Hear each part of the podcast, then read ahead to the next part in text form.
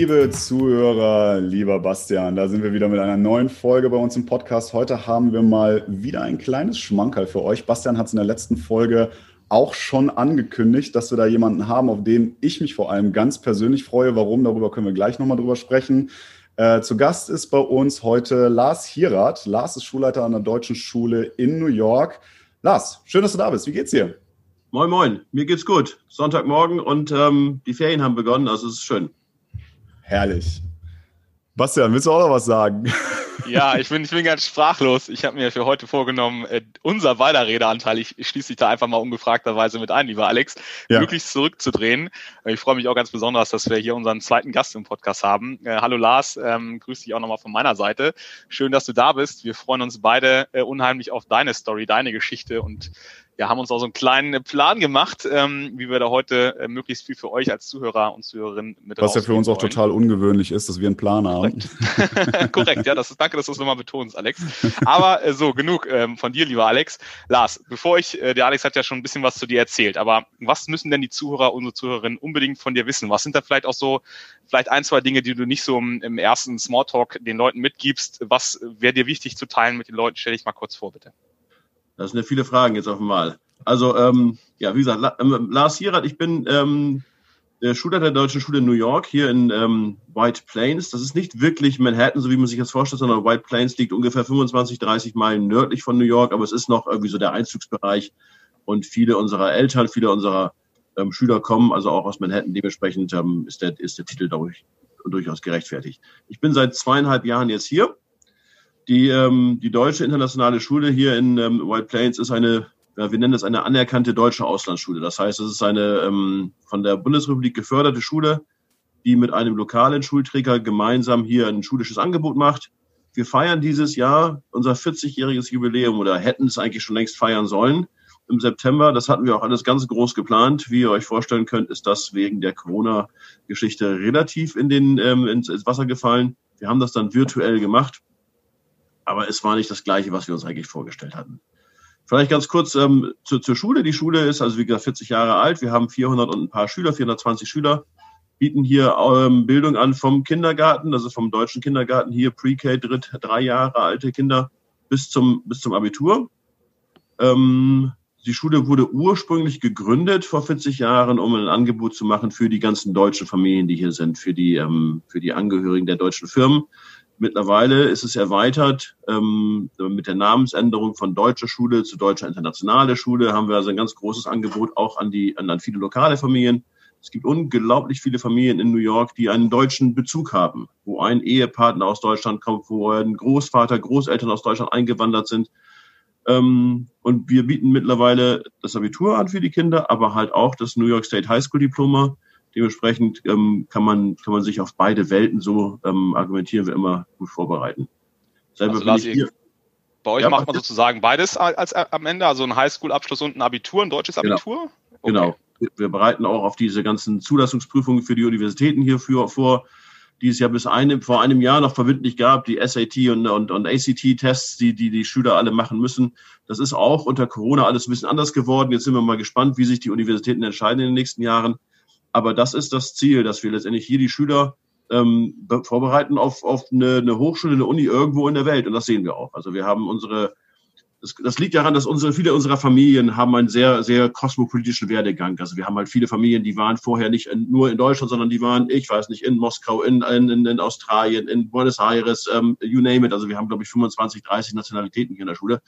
Und dementsprechend sortieren sich die Kinder anschließend auch weiter ähm, in der ganzen Welt ein. Also die überlegen nicht, studiere ich ähm, in New York oder in München, sondern die überlegen, studiere ich in den USA, in Deutschland oder aber auch in England oder aber auch irgendwo anders in der Welt. Und das ist, das, das ist, äh, das ist ein ganz, ganz besonderes Umfeld. Das ist ein super gutes Stichwort, äh, kosmopolitischer Hintergrund. Du bist ja auch nicht ganz äh, wenig rumgekommen in deinem bisherigen Leben. Ohne jetzt auf jede Station einzugehen, erzähl uns doch mal, wo hat's dir denn vor New York bisher in deinem Leben am besten gefallen? Ähm, also ich, also das kann ich gar nicht sagen, wo es mir am besten gefallen hat. Mir hat es, mir hat es, ähm, das, das Wechseln hat mir Spaß gemacht. Also ich bin, wie man vielleicht auch noch hören kann, ich bin leidenschaftlicher Bremerhavener und da, da fühle ich mich auch zu Hause. Das ist irgendwie Heimat. Aber so alle paar Jahre treibt es mich dann rum. Wir waren als Familie, waren wir von 2006 bis 2010 waren wir in Namibia. Das war meine erste Auslandsstation als Lehrer. Davor habe ich aber in, in Nordirland studiert. Ich war als Austauschschüler in Amerika. Ähm, wir haben also, wir haben viele solche Sachen schon, schon hinter uns gemacht. Und ich bin froh, dass ich eine Familie habe, die sowas mitmacht. Ähm, das, das, das hat ja auch nicht jeder. Als ich jetzt mit der Idee kam, New York, ähm, meine Kinder waren beide damals ganz begeistert. Meine Frau hat so ein bisschen skeptisch die Augen gerollt. Da waren wir nur gerade wieder da. Aber ähm, das, das, das ist so ein bisschen, das ist so ein bisschen der, der Charakter dieser Geschichte. Also ich würde, ich, also bei uns ist es sowieso, ich bin auf einem Visum hier, ähm, was meine Aufenthalt hier in, in den USA fristet auf maximal sechs Jahre. Ähm, und es gibt viele, die das als belastend finden. Für mich ist das zum Beispiel okay. Ich, ich kann mir auch, also das, das, das, das Konzept, dann wieder zurückzukommen und dann, dann wieder in, in, in Deutschland arbeiten zu ähm, ähm können, das, das, das ist für mich vollkommen okay, da freue ich mich auch drauf.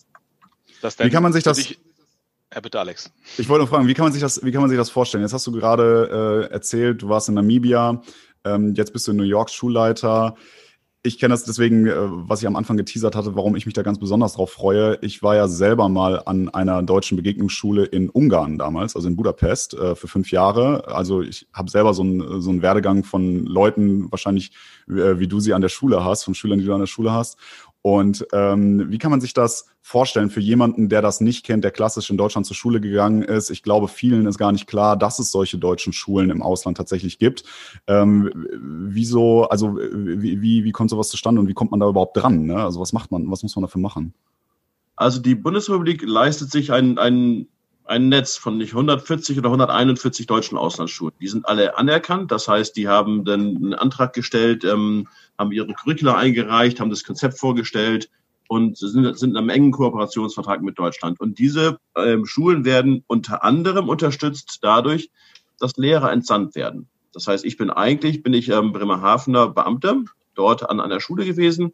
Und dann bewirbt man sich auf den Auslandsdienst. Dann stellt mich meine Heimatbehörde frei und das Auswärtige Amt entsendet mich dann ähm, ja, an den jeweiligen Standort. Und ähm, nach den Jahren, jetzt bei mir, also nach den maximal sechs Jahren, gehe ich dann wieder zurück und ähm, bekomme dann dort letztendlich wieder ein Angebot, dass ich zu Hause, zu Hause weitermachen kann.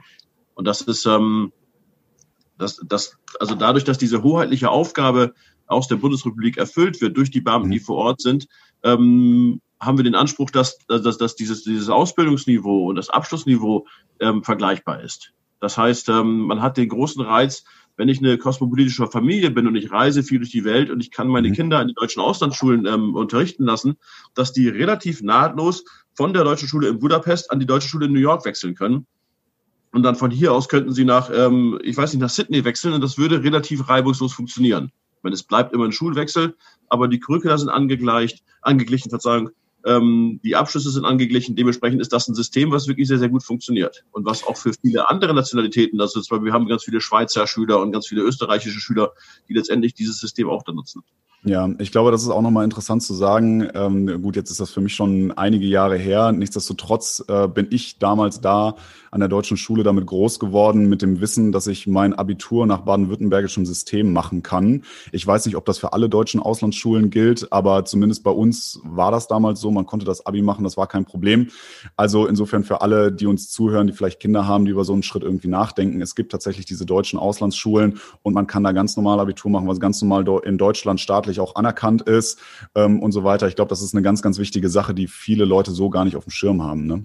Absolut. Bei uns ist das ähm, Bundesland Thüringen maßgebend sozusagen ah, für die für die okay. für den Lehrplanhintergrund, aber das ist das das Baden-Württemberg und Thüringen sind die beiden maßgebenden Lehrpläne, die dafür äh, angewandt werden. Und in der Tat, also unsere Schüler werden letztendlich in Deutschland als sogenannte Bildungsinländer geführt. Das ist ein mhm. typisch deutscher ähm, Behördenbegriff. Aber wenn man sich also mit unserem Zeugnis oder mit unserem Abitur in Deutschland vorstellt, an den Unis oder auch an einfach einer anderen Schule, da wird man wie ein, ein, ein, ein deutscher Absolvent ähm, berücksichtigt. Und die deutschen Außerschulen haben also einen sehr, sehr guten Ruf, weil wir ähm, ja, also neben dem, neben den, den curricularen Inhalten letztendlich natürlich auch immer sehr viel ja, Internationalität bieten können. Das, das, ähm, hier lernst du natürlich sehr viel ähm, über Amerika. Hier bekommst du natürlich eine sprachliche Ausbildung, ähm, im, vor allen Dingen im Englischen, die du halt vielleicht an der deutschen Schule so nicht ohne weiteres bekommst. Würdest, würdest du dann sagen, dass ihr auch an, anders unterrichtet oder sind es vor allem so die Rahmenbedingungen, die halt einfach anders sind? Also dass ihr mehr oder weniger auf den gleichen Lehrbüchern mit einem gleichen äh, inhaltlichen Stoff unterrichtet, nur in einem anderen Environment, sowohl von den Personen als auch von, von dem Land? Oder habt ihr auch quasi etwas andere Unterrichtungsmethoden, andere inhaltliche Schwerpunkte? Wie genau sind die Unterschiede?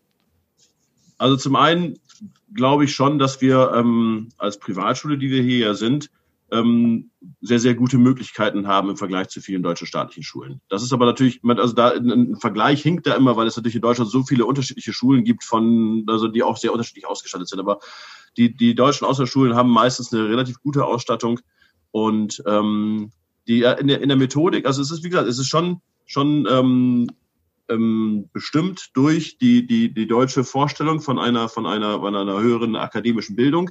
Aber natürlich haben wir ganz, ganz viele lokale Einflüsse. So wird natürlich bei uns der Englischunterricht wird, wird, wird von Amerikanern gehalten, die sich dann letztendlich den deutschen Sachen, die deutschen Sachen aneignen müssen. Ähm, und wir haben natürlich die Möglichkeiten hier Menschen einzuladen, um Vorträge zu halten, um, um ähm, auch Experimente zu machen im, im naturwissenschaftlichen Unterricht. Durch die, durch die Nähe zur, zur Wirtschaft hier in New York, durch die großen Firmen, die uns unterstützen. Ähm, das ist ein Angebot, was auf jeden Fall sehr, sehr reizvoll ist.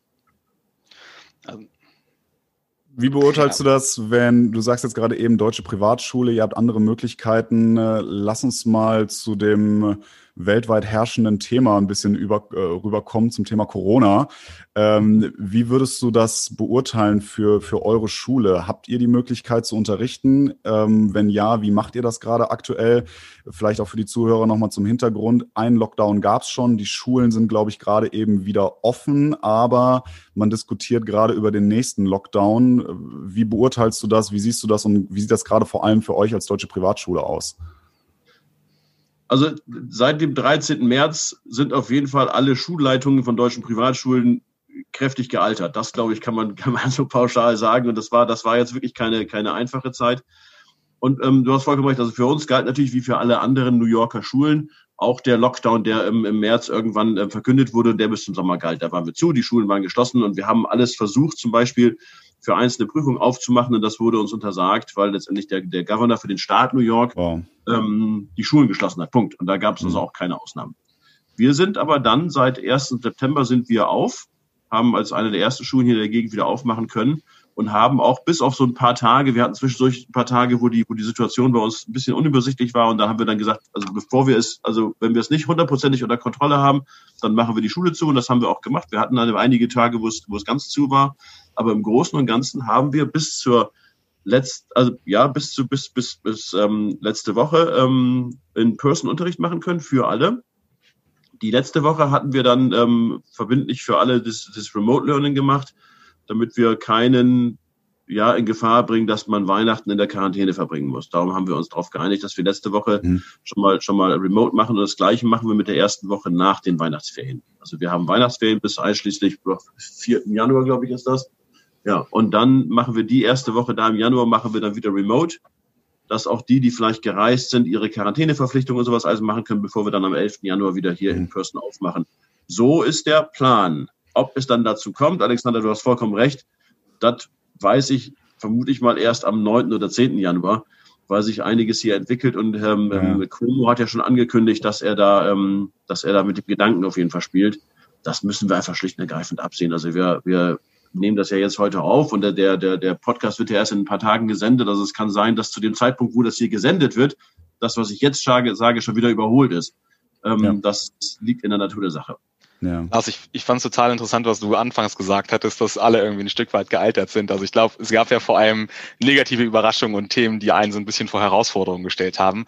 Eine Sache, die ich total nett fand, ähm, du hast erzählt, oder das war jetzt im Vorgespräch, dass du ähm, ja nicht die Möglichkeit hattest, deine Graduierten oder deine Abschlussklasse aus dem letzten Jahr sozusagen persönlich zu verabschieden und bei einer gemeinsamen Feier ähm, da Liebe wohl zu, zu wünschen, sondern du hast es ja tatsächlich, wenn ich richtig informiert bin, geschafft, jeden einzelnen deiner Schüler, deiner Abschlussklassen äh, persönlich die, das Diplom nach Hause zu bringen. Äh, stimmt das oder bin ich da falsch informiert? Ja, also nicht ganz. Also wir haben zwei Dinge gemacht. Also zum einen, normalerweise ist hier das, das, das, diese, die Graduation, die Abiturfeier ist hier wirklich, ist wirklich toll. Also die, wir haben, wir haben unglaublich engagierte Eltern, wir haben tolle Locations, wo wir das machen. Wir machen wunderbaren Abiball und so weiter und so fort.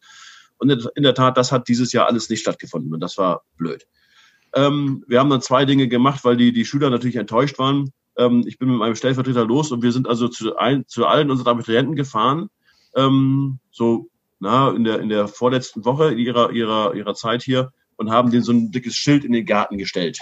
Wo, wo wir dann letztendlich, also sozusagen, haben Senior, also äh, Disney Senior 2020, ähm, wo wir ihnen sozusagen Dankeschön gesagt haben und dort haben wir auch die, ähm, die Awards verteilt. Normalerweise ist ja das Verteilen von, von, von, von individuellen Auszeichnungen ist ja eine ganz große, äh, ganz große, ähm, ja, ganz große, ganz große Sache hier an den amerikanischen Schulen. Ähm, und da wir das halt nicht in der, in der Aula unserer Schule machen konnten vor der, vor dem Publikum, haben wir das dann individuell vor den einzelnen Häusern gemacht. Das war sehr schön. Also die, das war, so haben wir auch mal die Schüler alle besucht. Das war, das war klasse.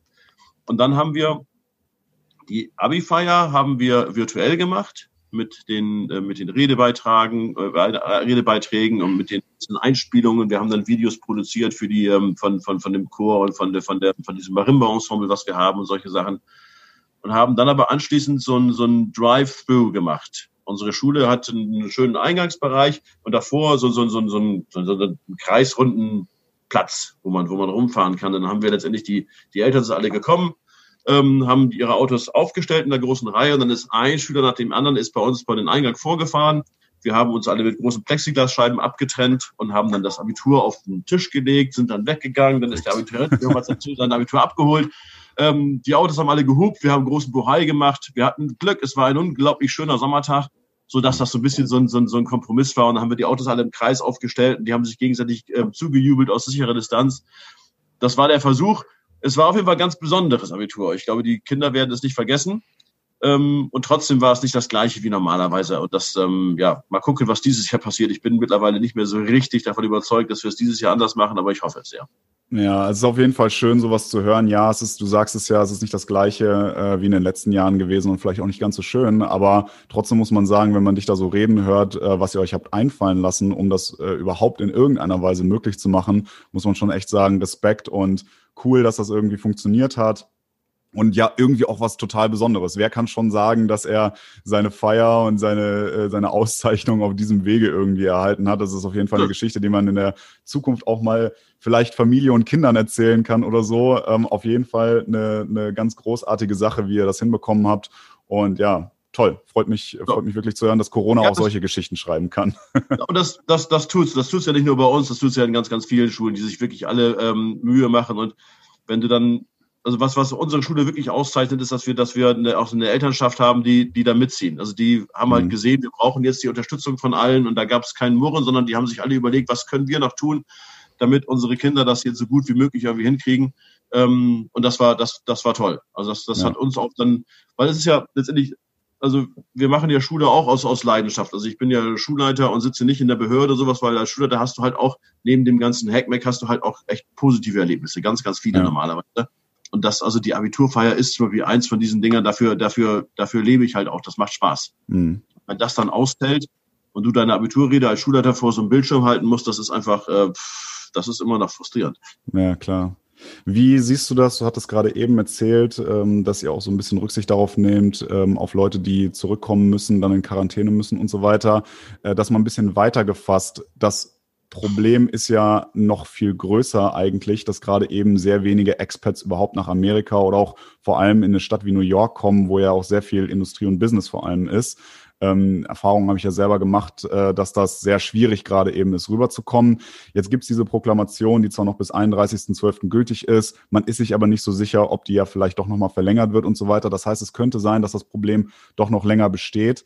Ähm, ist das ein Thema für euch an der Schule, die vor allem aus äh, Schülern von Expats irgendwie besteht? Merkt man das oder merkt man das jetzt schon? Oder glaubst du, dass das ein Problem in der Zukunft werden könnte? Ja, na klar. Also das ist, das ist, das, also das, das größte Problem ist natürlich vor allen Dingen ähm, die Unberechenbarkeit. Mhm. Also wir haben sowieso jedes Jahr das, das, das, die, die Herausforderung, dass, dass wir nicht ganz genau wissen, wie viele Schüler wir nächstes Jahr haben werden, weil wir nicht ganz genau wissen, wie viele Familien entscheiden sich oder werden von ihren mhm. Firmen woanders hingesetzt. Und dieses Geschäft ist mittlerweile relativ kurzfristig geworden. Das heißt, ähm, also auch wenn du hier an den großen deutschen Firmen arbeitest, kann es sein, dass du im, im, im Mai erfährst, dass du mit deiner Familie dann im ersten Achten in, in Shanghai anfangen musst. Das ist also mhm. unglaublich.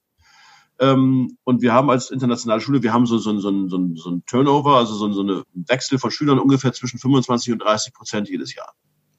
Das ist, das ist, ähm, das ist schon eine Herausforderung. Bei einigen ja. geht's, äh, na, manchmal geht's ein bisschen weniger, manchmal ein bisschen mehr, aber das ist so, das ist so, das, das, was alle deutschen Auslandsschulen auch zu also erleben, weil wir halt viele, viele Menschen haben, die bei den Firmen arbeiten, wo sie einfach immer nur zwei, drei Jahre an einem Standort sind. Mhm.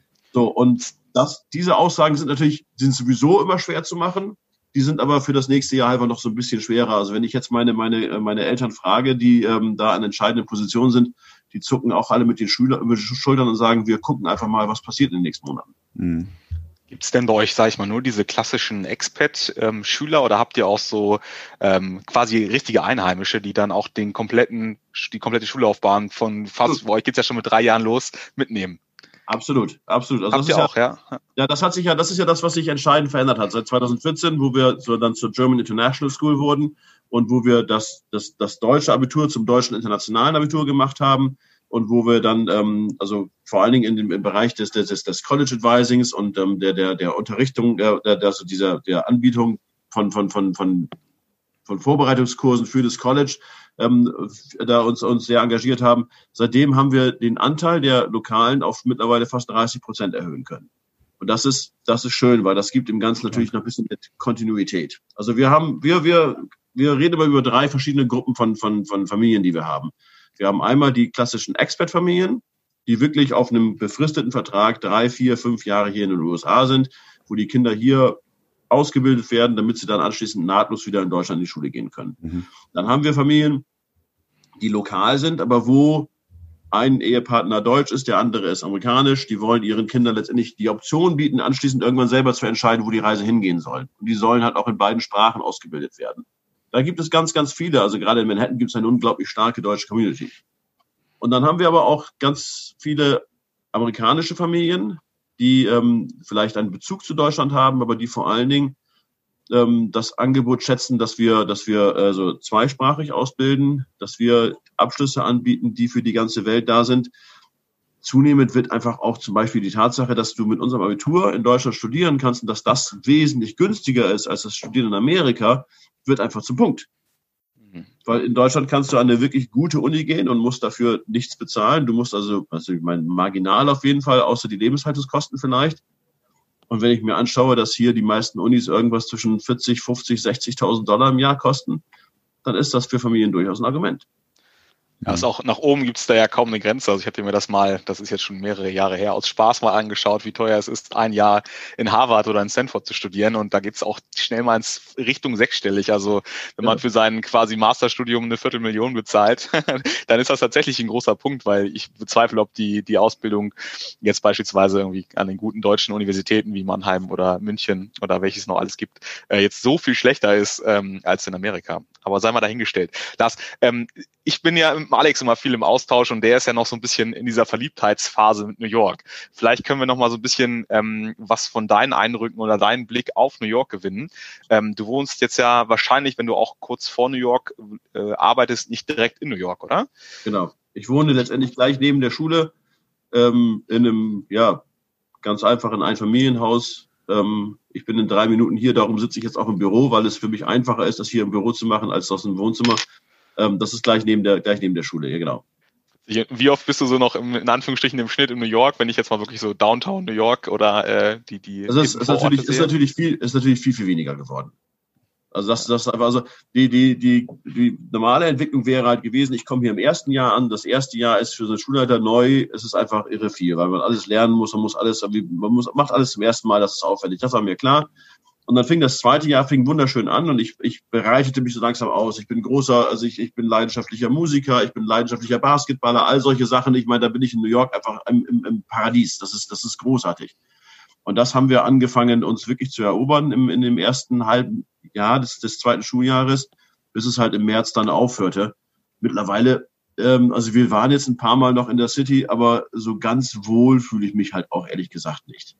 Also es gibt jetzt Momente, wo ich, wo ich hin muss, weil ich irgendwie Sachen einfach doch vor Ort klären muss. Und wir sind natürlich, ähm, wir haben so, also ein paar, so ein paar Sachen haben wir gemacht, die, die, die vielleicht jetzt gerade, wo wir jetzt gerade die Chance haben, das zu tun, ähm, als die Museen wieder aufgemacht haben zum Beispiel. Mhm. Da kann man jetzt natürlich Touren machen, ähm, die du sonst nicht wirklich machen kannst, weil es einfach alles leer ist. Ja. Also wir waren halt im MoMA und wir waren im Museum Natural History und ähm, wir waren im City of New York Museum und sowas. Und da kann man jetzt wirklich, man sitzt vor diesen riesen Kunstwerken, die sonst normal belagert sind und ich, du stehst davor alleine und kannst in aller Ruhe das machen. Mhm. Auf meinem, an meinem Geburtstag waren wir auf der, auf der, ähm, auf der Empore des Empire State Buildings. Und ich weiß nicht, ob ihr das mal miterlebt habt. Normalerweise stehst du da Ellbogen an Ellbogen und wenn du deinen Platz oh, ja. an der Brüstung abgegeben hast, dann ist er weg. Ja. Und dann, dann kommst du nicht mehr ran. Jetzt waren wir auf der ganzen Empore, waren, ach, vielleicht waren es 15 Leute, wenn es viel waren. Hm. So, das heißt, wir konnten also wirklich diese Six Feet Abstand konnten wir halten. Wir hatten eine kleine Flasche Sekt hochgeschmuggelt und dann haben wir zu meinem Geburtstag zum Sundowner haben wir angestoßen. Das war toll. Das war also, wir ja. konnten zwei ja. Stunden da oben bleiben und keinen hat's genervt. Ich kann Auf das bestätigen. Fall. Ich habe äh, vor einiger Zeit, als es noch schön warm war, ähm, und The Edge, eine der, oder ich glaube sogar äh, mittlerweile die größte Aussichtsplattform in der westlichen Hemisphäre, glaube ich, äh, nennen sie sie, glaube ich. Und das ist eigentlich so das neueste, die neueste Attraktion, glaube ich, in der Stadt. Ähm, die war eigentlich kurz geöffnet vor Corona und dann mussten sie, glaube ich, eine Woche, nachdem sie sie offiziell eröffnet hatten, mussten sie direkt wieder zumachen. Und die ja. haben sie vor einiger Zeit jetzt wieder aufgemacht. Und dann gab es dann äh, Corona-Rabatte ohne Ende und auch mit, ähm, ja, mit, mit diversen äh, Sicherheitsvorkehrungen, dass man da den Leuten nicht zu nahe kommt und so weiter, ähm, habe ich mich dann direkt auf ein Ticket beworben und bin dann da oben gewesen. Und ich kann nur bestätigen, was du sagst, ich war jetzt nicht auf dem Empire State Building, sondern da aber da waren zwar Leute, aber und, und du hast angestanden, ne? du hast halt immer diesen Six Feet Abstand äh, einhalten müssen und so weiter. Das heißt, es war eher so, so ein bisschen Abfertigung, aber es war gemächlich. Ne? Also es war jetzt nicht irgendwie so, dass du da tausende Menschen gesehen hast und wenn du weggegangen bist, war dein Platz weg, sondern du konntest halt mal dahin gehen, ein Foto machen, darüber gehen, noch ein Foto machen und so. Absolut. Das ist tatsächlich, wenn man gerade hier ist, ne, eine relativ angenehme Situation. Ne? Ja, Ne, das ist, das ist sicher, das, das, also wenn man, wenn man Vorteile sehen möchte oder Sachen, die jetzt ganz gut funktionieren, das sind, das sind, das sind vielleicht einige wenige. Hm. Aber der große Reiz, also ich, also ich, ich, wir waren letztes Jahr waren wir beim beim Billy Joel Konzert im Madison Square Garden. Das war für mich so so, so, so ein Jugendtraum, weil ich meine, er macht das ja schon seit Jahren. Das war großartig, aber pff, das sowas hast ja. du halt alles nicht. Irgendwie. Ja. Ich wollte dich gerade fragen, ob du sowas hast wie einen Lieblingsort oder einen Lieblingsplatz, weil bei mir ist da gerade die Erinnerung hochgekommen, äh, als wir selbst auf dem Empire State Building standen, was ja nicht das höchste Gebäude ist, aber wie ich finde, das Gebäude, von dem man eigentlich New York am besten sehen kann. Ähm, was ich eigentlich, das war so mein persönliches Highlight damals in New York. Gibt es denn sowas auch für dich oder war das vielleicht jetzt gerade dieser der Madison Square Garden? Das, na, also bei, bei dem Lieblingsplatz tue ich mich ehrlich gesagt noch ein bisschen schwer kann das, das, das kann ich gar nicht so sagen. Also ich, ich habe so ein paar Sachen, wo ich öfter mal hingehe. Ich genieße es immer noch, auch jetzt ähm, einfach in die Stadt zu gehen und mich irgendwie in die Ecke zu setzen und, und zuzugucken. Also das, das, das macht mir immer noch, das macht mir immer noch viel Spaß. Ähm, die Bucketlist von Dingen, die ich tun wollte, ist immer noch sehr, sehr lang. Und ich hoffe, dass ich da noch ein paar Sachen abarbeiten kann, aber ich habe ja noch ein bisschen Zeit. Ähm, aber also ich, ich fahre mit meiner Frau abends rein. Also wenn das Wetter schön ist, setzen wir uns in die, in die Stadt und setzen uns unten am Battery Park auf eine Bank und, und, und holen uns einen Karton Pizza und gucken irgendwie, wenn die Sonne hinter der, der Freiheitsstatue untergeht. Das ist, das ist schon, das ist schon traumhaft. Also da muss ich gar nicht irgendwo großartig rauffahren, sondern das, das ist für mich schon, das, das, das mache ich gerne. Was mir also Spaß gemacht hat, was mir Spaß gemacht hat, ist die, ist die Fährfahrt. Also wenn du da in, in Queens, ähm, äh, wie heißt es? Nach Staten Island drüber, oder? Nein, nein, nein, nein. Die, die, die, ähm, die Fahrt den, den, den, den East River runter. Da kannst dann, da gibt es ja die, wirklich diese New York City Ferries und die fährt ja, dann, fährt ähm, Roosevelt Island und runter bis zur Wall Street. Ähm, ja. Das ist, das ist toll und die kriegst du mit den ganz normalen, mit den ganz normalen Subway-Tickets kannst du da fahren. Die kostet also ein Apfel und ein Ei. Ähm, das haben wir im Sommer zweimal gemacht. Das ist Sightseeing at its best. Das ist großartig. Absolut. Das ist eine Sache, die man auch den Zuhörern empfehlen kann, die man nach New York kommen oder so. Ich habe das im Sommer auch ganz oft gemacht. Ähm, ich zum Beispiel bin ein großer Fan von Williamsburg was ja Teil von Brooklyn ist und auch direkt quasi auf der anderen Seite vom East River ist, äh, wenn man von Manhattan aus fährt. Und da habe ich auch genau diese äh, Fähre genommen. Das ist ja wirklich super einfach, ist viel schöner, als wenn man dann die Subway nimmt und dann darüber fährt. Da sieht man natürlich nichts logischerweise. Und so sitzt man da drin, ist auch sehr convenient, weil man äh, ähm, auch sehr schnell dann drüben ist und man hat halt den wunderbaren Ausblick auf Manhattan und auf alles andere. Und du sagst es ja selber, wenn man dann noch runter zur Wall Street fährt, man fährt im Grunde genommen komplett auf dem East River an Manhattan vorbei. Also auf jeden Fall eine super Empfehlung auch für alle, die mal herkommen. Ja, Ja, genau. Also solche Sachen machen wir immer noch. Also die Faszination der Stadt ist immer noch unglaublich. Das, das hört man auf jeden, jeden, Fall bei dir raus, also diese Magie der Momente auch Absolut. teilweise dann einfach so im Alltag das aufzusaugen und dass das auch nach den, ja, jetzt doch etwas äh, knapp zweieinhalb Jahren äh, oder anderthalb Jahren äh, schon immer noch da ist, ist schön zu hören. Äh, du hast du hast ja für dich selber eben auch nochmal diese Perspektive irgendwann wieder zurückzugehen nach Deutschland als eine ähm, beschrieben, die dir gar keine Angst macht oder eine, mit der du dich gut arrangieren kannst. Hast du denn überhaupt so in Anführungsstrichen so einen Planungshorizont oder so einen klaren Plan, äh, wenn äh, man jetzt die Uhr mal ein bisschen vorspult und dein Visum äh, zu Ende geht, wie es dann weitergehen kann? Kannst du dir irgendwie was vorstellen oder wie ist da momentan dein Bauchgefühl? Ich kann, ich kann mir ganz viel vorstellen, aber da mache ich mir ehrlich gesagt überhaupt keine Gedanken drüber. Also ich bin ja mit, mit zwei Töchtern hierher gefahren. Die eine hat letztes Jahr Abitur gemacht, die andere macht in anderthalb Jahren Abitur. Ähm, und das machen wir jetzt erstmal. Und dann schauen wir mal, wie die, wie die jüngere Tochter sich entscheidet, was deren Plan ist. Ähm, und dann danach werden dann meine Frau und ich halt schauen, wie wir das, wie wir das weitermachen. Zurzeit fühlen wir uns hier wohl. Wir haben mehr denn je das Gefühl, dass wir diese sechs Jahre gerne ausleben wollen, weil wir halt um, um, um einen großen Teil von, von unserer New York-Erfahrung aber jetzt auch nicht, wir sind aber nicht dazu gekommen. Das heißt, wir haben noch, mhm. die Liste wird immer länger und wir haben einfach noch keine Zeit, sie abzuarbeiten. Ähm, also ich habe wirklich seit März verbringe ich meine Tage ähm, in, im, im Haus und im Büro. Ähm, das, das, das glaube ich wirklich sagen zu können. Also so viel wie dieses Jahr habe ich in meinem Leben noch nicht gearbeitet. Wir haben die Sommerferien, ich war jeden einzelnen Tag hier, weil es so viel vorzubereiten gab. Es war unglaublich weil wir ja Hygienekonzepte und Sicherheitskonzepte und Personalkonzepte erstellen mussten. Ähm, das war, das war eigentlich unglaublich. Und als ich dann, ja, also als jetzt dann gestern, gestern, vorgestern, es war so, jetzt haben wir mal Weihnachtsferien, dann ähm, fiel das auch ein großer, ein großer Ballast ab. Also wir haben dann gestern habe ich noch, ähm, ich weiß nicht, zehn Stunden lang ähm, äh, deutsche Sprachdiplompprüfungen abgenommen. Das machen wir auch noch nebenbei. Und jetzt, jetzt reicht's dann auch.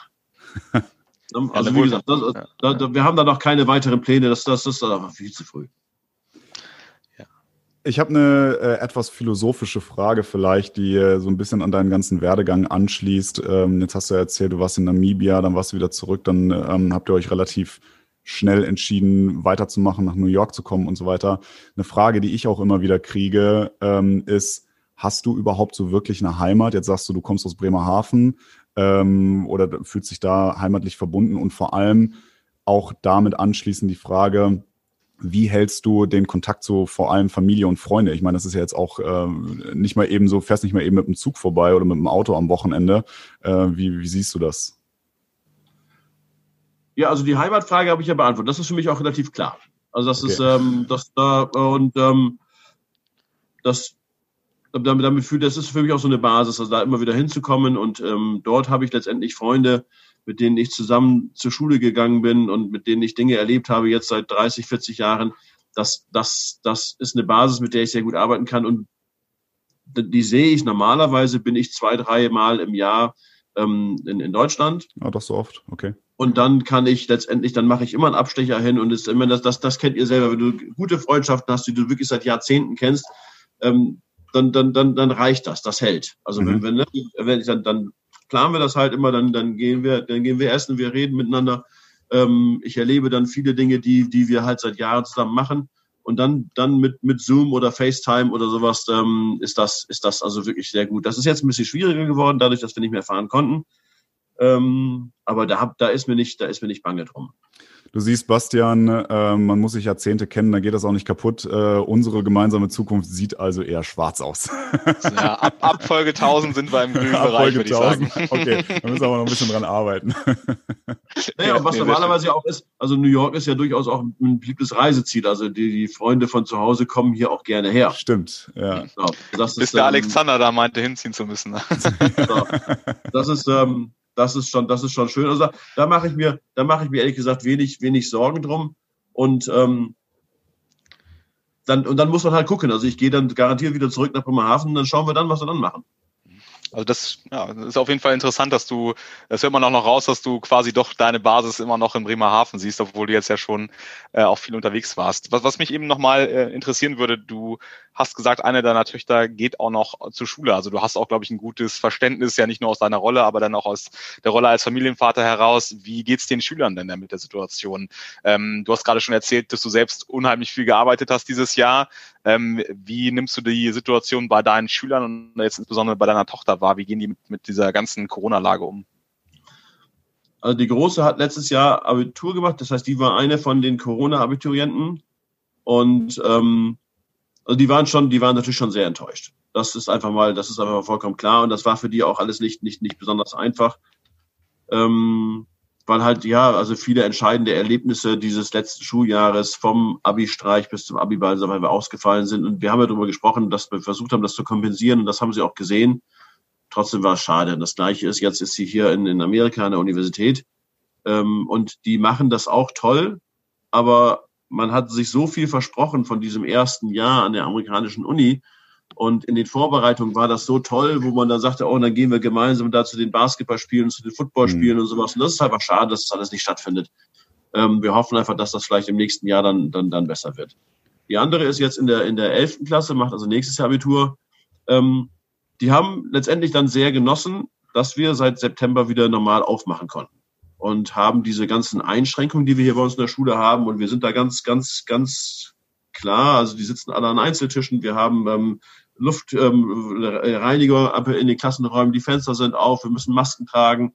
Ähm, das, das, das ist, das ist, das, die haben sie alle letztendlich akzeptiert und auch sich da durchaus mit arrangiert, ähm, weil der Vorteil oder das, das, der gefühlte Vorteil des Zusammenseins halt ähm, dann doch sehr ganz was wichtig ist. Wir hatten zum Glück hier an der Schule schon den technischen Rahmen für, für den, diesen Online- und Remote-Unterricht vorher schon, schon sehr, sehr gut gesteckt. Das heißt, die Kinder kannten das, dass dieses Modell der, der Videokonferenzen, die kannten das, diese, diese, die gemeinsamen Assignments auf ihrer, auf ihrer Unterrichtsplattform und sowas. Das war, das war eingeführt. Dementsprechend konnten wir eigentlich über Nacht hier umschalten. Und ich glaube, gerade für die, für die, für die Kinder, ich sag mal so ab siebter, achter Klasse, rein akademisch hat das Angebot eigentlich keine großen Abstriche gemacht. Mhm. Trotzdem hat es natürlich für einige besser funktioniert als für andere. Das ist vollkommen klar. Und auch wir als Schule haben noch viel oder die, die Lehrerinnen und Lehrer natürlich viel lernen müssen, wie man es wirklich dann im Detail macht, wenn es nicht nur mal ist, was man mal macht, mhm. sondern wenn man über Wochen und Monate ausschließlich online unterrichtet. So war es ja eigentlich nicht gedacht. Sondern es war hier eigentlich gedacht als Ergänzung zum normalen Unterricht, als, als eine zusätzliche Ressource, ähm, wo ich individualisiert Sachen anbieten kann und nicht, wo ich ausschließlich die Schüler unterrichte. Ähm, schwieriger war es sicherlich vor allen Dingen für die, für die Eltern von den ganz Kleinen, weil natürlich da auch die Kinder dann zu Hause noch viel mehr Betreuung brauchen, um das dann durchzuhalten. Ähm, da wir haben, wir haben versucht, was wir konnten, aber da ist es jetzt, also ich, ich glaube, dass da, dass da die, die Problematik größer ist. Ähm, umso schöner, umso zufriedener waren die Eltern halt auch, dass wir hier, dass wir hier ganz lange ganz viel aufmachen konnten. Wir haben ähm, bei uns ähm, auf diesem Schulgelände. Wir haben so ein riesengroßes Gelände, riesen Zelte aufgebaut, so Zeltdächer, wo wir den Kindergarten zum Beispiel komplett nach draußen ähm, äh, verfrachtet haben. Ich weiß nicht, ob ihr das so diese Konzepte des deutschen Waldkindergartens kennt. Da haben wir so ein bisschen was von abgekupfert, das hier für uns angepasst. Ähm, einfach damit die sich frei bewegen können, damit, damit, gerade bei den ganz Kleinen, damit das, damit das geht mit der Interaktion. Und das war, das war, das war großartig. Da haben wir auch viel daraus gelernt. Also auch viele, sicherlich viele Sachen gelernt, die dann später auch unseren Unterrichtsalltag weiter verändern werden. Ja, super. Also vielen, also ich finde, es kommt total rüber, auch wie viel Engagement du persönlich da äh, reinbringst und dass man auch ja so ein bisschen aus die Not macht erfinderisch, wie es so schön heißt. Ähm, ich finde auch ähm, klingt klingt tatsächlich auch sehr sehr organisiert, ähm, ohne jetzt irgendwie ähm, das Böse zu meinen, aber das Thema auch eine Luft reinigen in den Klassenzimmern, also nicht nur die Fenster aufzumachen, ist ja jetzt gerade in Deutschland wetterbedingt ein großes Thema, äh, wie man das auch hinbekommt. Ähm, finde ich, finde ich total gut, dass ihr da äh, kreativ seid und da euch, sag ich mal, auch ohne da jemals einen Auftrag für bekommen zu haben, euch als auch Individuen, die dann äh, den Lehrauftrag haben, so für einsetzt, dass eben sowohl die Schüler so wenig leiden wie möglich, aber eben, dass die, dass so ein Familienleben auch irgendwie wieder stattfinden kann und man äh, dann auch dieses Soziale, was ja eigentlich jetzt das ist, was am, auch bei den kleinen Kindern am, am meisten leidet, ähm, so gut auffängt wie, wie irgend möglich. Ja. Absolut, ja. Lars, also, vielleicht nochmal. Also wir haben, wir, äh, wir, wir, wir zeigen unsere Sachen ja auch auf Facebook oder auf der Homepage. Also wer mal gucken möchte von den Zuhörern, ähm, die haben, also gerade bei den Kleinen, haben tolle Sachen gemacht. Da kann man schön sehen, die kleinen ähm, Videos, die unser, unser Chor gemacht hat, weil die natürlich nicht gemeinsam singen dürfen, aber die Chorleiterin hat tolle Collagen gemacht, wie die gemeinsam singen, die Kinder. Ähm, also da, da, da, haben, da haben die Lehrerinnen und Lehrer hier alle sich auch wirklich tolle Sachen ausgedacht. Das, das ist also wirklich, das ist wirklich großartig. Und das da bin ich, da bin ich stolz drauf. Ich habe hier ein Kollegium, die ziehen mit. Also die, die machen, weil sie auch diese Verantwortung für die, für die Kinder echt spüren. Und das ist großartig. Das können wir auf jeden Fall auch nochmal in den Show Notes verlinken. Also da die Links rein äh, packen, damit die Leute dann auch direkt, also die Zuhörer direkt die Möglichkeit haben, da drauf zu klicken und dann ja, sich das mal gerne. anzuschauen. Und genau, lass, lass, uns noch mal den Bogen schlagen zurück zu dir, äh, Lars. Nachdem der Alex es ja auch schon mit einer philosophischen Frage versucht hat, möchte ich mich da auch noch mal ranwagen. und zwar, was ich ja total beeindruckend finde, ich meine, du bist jetzt auch keine, keine 20 mehr und hast trotzdem immer noch diese, diesen unglaublichen Hunger und diese Energie auf was Neues, auf Abenteuer, auf andere Kulturen, auf ähm, ja, einfach das Neue und Ungewohnte. Ähm, kannst du vielleicht den Zuhörerinnen und Zuhörern ein paar Tipps mitgeben oder ein Tipp? Ähm, wie, wie, wie hältst du das frisch? Was ist es, dass das bei dir ähm, dir den Antrieb gibt, deine, deine Motivation? Äh, woher ziehst du die? Puh, ähm, also erstmal, erstmal, also äh, vielen Dank für die Blumen ich muss sagen, also seit drei, äh, mehreren Wochen ist mein, ähm, mein Bedürfnis nach Neuem, Ungewohnten durchaus gestillt. Also ich ähm, bin im, in, morgens komme ich immer in die Schule und setze mich erstmal zu meinem Stellvertreter und wir besprechen so ein bisschen. Und wir beide äußern also jetzt regelmäßig diesen Wunsch, lass uns mal bitte eine ganz langweilige Woche haben. Das wäre eigentlich jetzt mal toll. ähm, ist uns leider nicht, ist uns leider nicht ähm, vergönnt gewesen. Ähm, also man, also ich glaube, man wird Schulleiter, weil man ähm, weil man diese Mischung, diese Mischung mag. Also das, das heißt, du hast, ich habe, ich habe viel, viel Vertrautes. Also ich meine, die Tatsache, dass man Beamter ist und sowas, gibt einem sehr viel Sicherheit. Auf der anderen Seite kann ich sehr viel Möglichkeiten machen. Und ich habe selber, wie gesagt, zwei, zwei Töchter. Ich weiß, wie wichtig die Einrichtung einer Schule ist. Ähm, ich bin, ja, ich, ich, ich habe manchmal das Gefühl, dass die, dass wir in der, in der Gesellschaft insgesamt die Bedeutung von Schule nicht wirklich hoch genug einschätzen. Ich finde, gerade was in Deutschland passiert, teilweise mit dem, mit dem Stand der Lehrerinnen und Lehrer, also die, den, den, den, den, den Ruf, den, die Anerkennung, die wir haben, das finde ich hochproblematisch. Ähm, weil es letztlich ein Job ist, der so wichtig ist und der so viel auch an, an ja, so viel bewirken kann. Und das, das macht mir, macht mir ganz, ganz viel Spaß. Ähm, in diesem Setting hier an der, an der, an der Schule im Ausland, wo das dann auch wirklich, wo das auch wirklich klappt. Also wir haben uns, wie gesagt, die ganzen Sommerferien um die, um die Ohren gehauen, damit wir hier ein Konzept erstellen können, erstellen können, was, was Schule sicher und möglich macht. Und es war einfach großartig, als das dann wochenlang super geklappt hat. Ähm, und dann, dann, dann hat man das Gefühl, man, man wird dafür auch, man wird dafür auch belohnt. Und das ist, ähm, das, das, das, ich glaube, das hält mich einfach wach ich liebe dieses, diese, ich liebe die Herausforderung des Auslandes. Ähm, zu vorher zu kommen mit dem, was, was, was ich so an Vorstellungen habe und die dann nochmal ähm, gegenzuchecken. Passiert das, passt das hier so, klappt das, äh, stimmt das überein mit dem, was wir hier machen? Ähm, das finde ich, das finde ich ähm, toll. Und letztendlich, ja, ich meine, ihr habt recht, ich bin jetzt äh, Anfang 50, das heißt, ähm, schon so in dieser zweiten Hälfte des Berufslebens auch. Aber was, was mir, was mir, was mir hilft, ist, dass wir als, also ich als Person, aber wir als Familie letztendlich unser Leben auch so in Etappen haben. Ne, also es, es gibt, es gibt natürlich, es gibt mein Leben vor meiner Ehe, es gibt dann das Leben vor Namibia, dann gibt es unser Leben in Namibia, dann gibt es unser Leben nach Namibia, dann gibt es das Leben vor New York, in New York. Das macht das alles irgendwie so ein bisschen länger. So, das, das ist auch ein neues Projekt auch. Dann, ne? Ja, genau, genau. Das ist, das finde ich, das finde ich, das finde ich das Spannende für mich. Ähm, das, also das, so, so ja, so, so machen wir das für uns. Ähm, da gibt es sicherlich ganz, ganz viele Modelle, wie man das machen kann. Ähm, aber das, das, das macht uns ganz, ganz viel Spaß. Lars, super spannend, was du erzählst. Wir kommen langsam aber sicher zum Ende. Wir haben noch eine abschließende Frage an dich und zwar, was sind deine ultimativen Empfehlungen für Auswanderer mit Kindern, meinetwegen auch werdenden Eltern, die sich zu, ja, die sich zu so einem Schritt entscheiden möchten, eventuell? Oha. Ähm,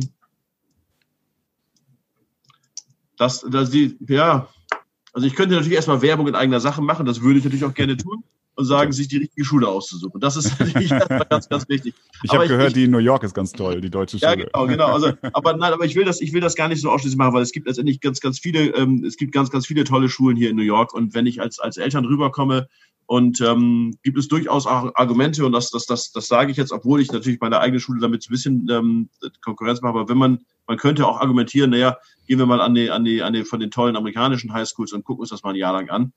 Ähm, langfristig machen wir ein tolles Angebot. Und wenn man dann sozusagen, wenn dieser schulische Erfolg und der, die, der, der Übergang nach Deutschland wichtig ist, dann ist das hier, dann ist das hier sicherlich irgendwie eine ganz, ganz tolle Möglichkeit. Ähm, Also ich glaube in der Tat, man muss sich, wenn wir mal Corona ausblenden, man muss sich vor New York eine ganz realistische Einschätzung machen, ähm, wie aufwendig das Leben in New York ist. Das habe ich unterschätzt, obwohl meine Version fast noch eine ganz, ganz einfache war, weil die Schule für mich viel gemacht hat. Aber ich glaube, mitzukriegen, dass viele Familien da in diesem ersten Jahr damit wirklich ganz, ganz große Schwierigkeiten haben, weil es gibt unendlich viele Dinge zu, ähm, zu berücksichtigen, ähm, zu, zu ähm, umzusetzen, zu bezahlen. Das ist einfach, also das, das, das, das, ähm, das, das Bezahlniveau hier in der Stadt ist für mich immer noch wieder ähm, unfassbar. Ja. Ähm, und ich glaube, da, ähm, da muss man einfach aufpassen, dass man sich, ähm, gerade wenn man mit Familie kommt, dass man das, dass man das, ähm, dass man das im Blick behält. Weil ich glaube, auch miterlebt zu haben, dass Familien hier dann schon relativ ähm, große Schwierigkeiten hatten. Aber die Informationen gibt es ja, man muss sich halt drum kümmern. Ja. Ähm, das andere ist, das andere ist letztendlich mit ganz offenen Augen zu schauen. Das Überraschende ist, die Amerikaner sind halt dann doch anders und das ist jetzt natürlich eine Plattitüde, aber ähm, das, das ernst zu nehmen, das zu akzeptieren und das wertzuschätzen, ist, glaube ich, ganz, ganz wichtig. Ähm, ich weiß, wie meine Töchter am Anfang ähm, durchaus zwei, drei Momente hatten, wo sie, wo sie enttäuscht waren, weil sie nach ersten Begegnungen mit Menschen, die sehr, sehr freundlich und sehr, sehr offen waren, dann enttäuscht waren, dass diese Menschen dann doch nicht sofort die allerbesten Freunde waren. Hm. Und das, was, was zu interpretiert haben, als, also, also in, in so einen Vorwurf umgewünscht haben. Ich habe gesagt, da, da, tu, da tut ihr den Menschen einfach nicht recht. Weil es ist einfach, hier gibt es eine, es gibt eine andere erste Freundlichkeit, die macht das Ankommen sehr, sehr leicht. Hm. Aber sie ist gar nicht so gemeint, als wäre das das Freundschaftsangebot für auf Lebenszeit. Das heißt, wir als, als Deutsche haben das dann falsch verstanden. Und wir müssen uns wirklich anschauen, wie ist das gemeint, wie funktioniert das hier? Und ich glaube, dann ist Amerika, also dann ist New York vor allen Dingen ähm, ganz, ganz, ganz, ganz toll auch für, für, für, ähm, für dazugereiste Ausländer. Ähm, das ist das, was ich, was ich glaube, was wir uns alle hinter die Ohren schreiben müssen, dass New York nicht Amerika ist. Das ist mal vollkommen klar. Also ich war als Austauschschüler ein Jahr in Dayton, Ohio. Das ist eine andere Welt. Ähm. Und wenn wir, wenn wir sozusagen urteilen über Amerika, und, und wenn wir uns Eindrücke verschaffen von Amerika, dann muss man aufpassen. Es gibt also aus meiner Sicht nicht das Amerika, sondern es gibt ja ganz, ganz viele und New York ist da sicherlich ganz, ganz speziell. Ja. Ja, ich würde ja. sagen, das ist eigentlich das perfekte Schlusswort, äh, lieber Lars. Ich sag mal, auch für den Alex von meiner Seite schon mal echt äh, ganz, ganz lieben Dank, dass du dir hier die Zeit genommen hast für uns. Ich glaube und fand, da war unheimlich viel dabei, sowohl zu dir persönlich, zur Situation an einer deutschen Schule in New York, ähm, auch wie das so ist, als Lehrer in, aus Deutschland im Ausland zu arbeiten, aber auch Corona. Also wir haben echt super viele interessante Dinge gewinnen können, fand ich. Ähm, ich hätte nie gedacht, dass ich mal einen Podcast mache mit einem Schulleiter. da muss ich auch sagen, du hast meine Erwartungen echt äh, bei weitem übererfüllt und übertroffen, muss ich sagen. Hat mir total viel Spaß gemacht. Ähm, ja, und möchte einfach nochmal Danke sagen. Ähm, ich würde sagen, äh, Alex, bevor du gleich ansetzt, dir gehören dann natürlich auch gern die letzten Worte, lieber Lars. Die letzten Worte soll Alex machen. Der hat angefangen, der muss auch aufhören. Ähm, ha, du weißt nicht, was du, tust. Bist, komm, komm, komm, komm, gerne mal vorbei und schau dir die Schule selber an. Ähm, also, dass wir, wir bist herzlich eingeladen, hier mal zu schauen. Das ähm, vielleicht, vielleicht interessiert es ja. Ansonsten, ja, also vielen Dank für die Gelegenheit. Ich, ich bin halt begeistert von dem, was wir hier tun. Darum macht es mir überhaupt gar nichts aus, am Sonntagmorgen mit euch über solche Sachen zu sprechen. Cool, ja, also Lars, du hast ja gerade eben das Fass aufgemacht. Bastian äh, fängt jetzt schon das Schwitzen an, wenn man mir das letzte Wort gibt und ihr jetzt nicht mehr redet, dann ist das immer schlecht. Ähm, nein, ich will mich auch nochmal äh, ganz herzlich bei dir bedanken. Das war echt eine sehr, sehr coole Folge und ich glaube, da war auch ganz viel dabei für, für unsere Zuhörer. Auch wahnsinnig spannend, was du privat einfach so in deinem Leben erlebt hast und Respekt, äh, wie ihr auch mit der Situation an der Schule umgegangen seid. Ähm, ich persönlich nehme auf jeden Fall die Einladung an, äh, je nachdem, wie sich die Situation entwickelt. Ich komme auf jeden Fall mal vorbei einfach auch in alter, in alter Liebe zu einer deutschen Schule im Ausland, um mal zu sehen, wie das, äh, wie das hier aussieht. Ähm, wenn Bastian es dieses Jahr Entschuldigung, im kommenden Jahr äh, dann vielleicht doch mal rüber schafft, dann äh, kommen wir vielleicht auch mal gemeinsam vorbei. Auf jeden Fall äh, vielen, vielen Dank. Es hat uns wahnsinnig viel Spaß, oder mir auch wahnsinnig viel Spaß gemacht. Und äh, ja, Bastian, dir bis zum nächsten Mal. Lars, dir vielen Dank. Alles klar, mach's gut, bis dahin.